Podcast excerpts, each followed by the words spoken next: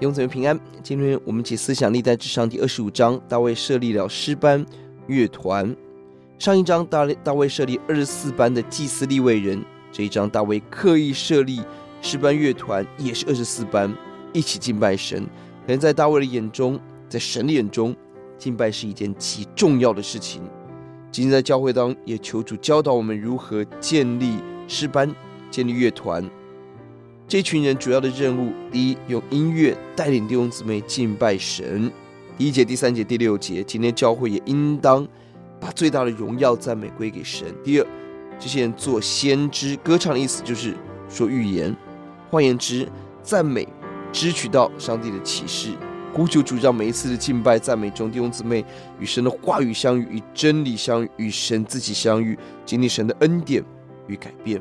第六节，他们要办理圣殿的事务，他们除了敬拜赞美，他们也不可以忽略在台面下，在其他圣殿当中的服侍的任务，并且这一章我们看到清楚的组织制度，师徒制，儿子教导父亲教导儿子，有清楚的轮值表，有次有序建立敬拜，这些的职分是大卫时代，跟读者贝鲁时代有什么关系呢？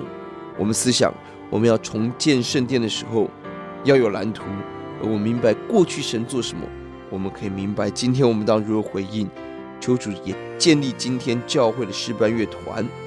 钥节第七节、第八节，他们和他们的兄弟学习颂赞耶和华，善于歌唱的共有两百八十八人。这些无论大小、为师为徒的，都一同车前分了班次。乐团的特色：第一，必须要恩赐，善于歌唱；第二，不断的进修学习；第三，要往下传承对神的赞美。轮值也给我们一个榜样，不分年纪，不分师徒，一起抽签轮值。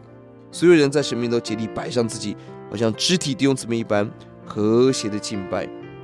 这一章大卫拣选了三个家族：亚萨、希曼跟耶杜顿弟兄姊妹。你渴望你的家族成为一个敬拜神的家族吗？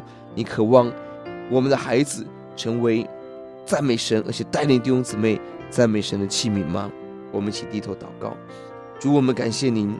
我们看到在教会、在圣殿当中有祭、有祭司、立位人，有一群忠心、专心赞美神的子民。主啊，愿我们成为这样子一个把自己生命完全献给你、献上你最喜爱赞美的子民。主，如果我们今天没有恩赐，主啊，当我们心里诚实的赞美你，悦纳了。如果我们今天有恩赐，我们不要埋起来。主啊，愿我们带领弟兄姊妹在赞美中领受你的话语，与主相遇。我们我们的孩子一起侍奉主，奉主的名，阿门。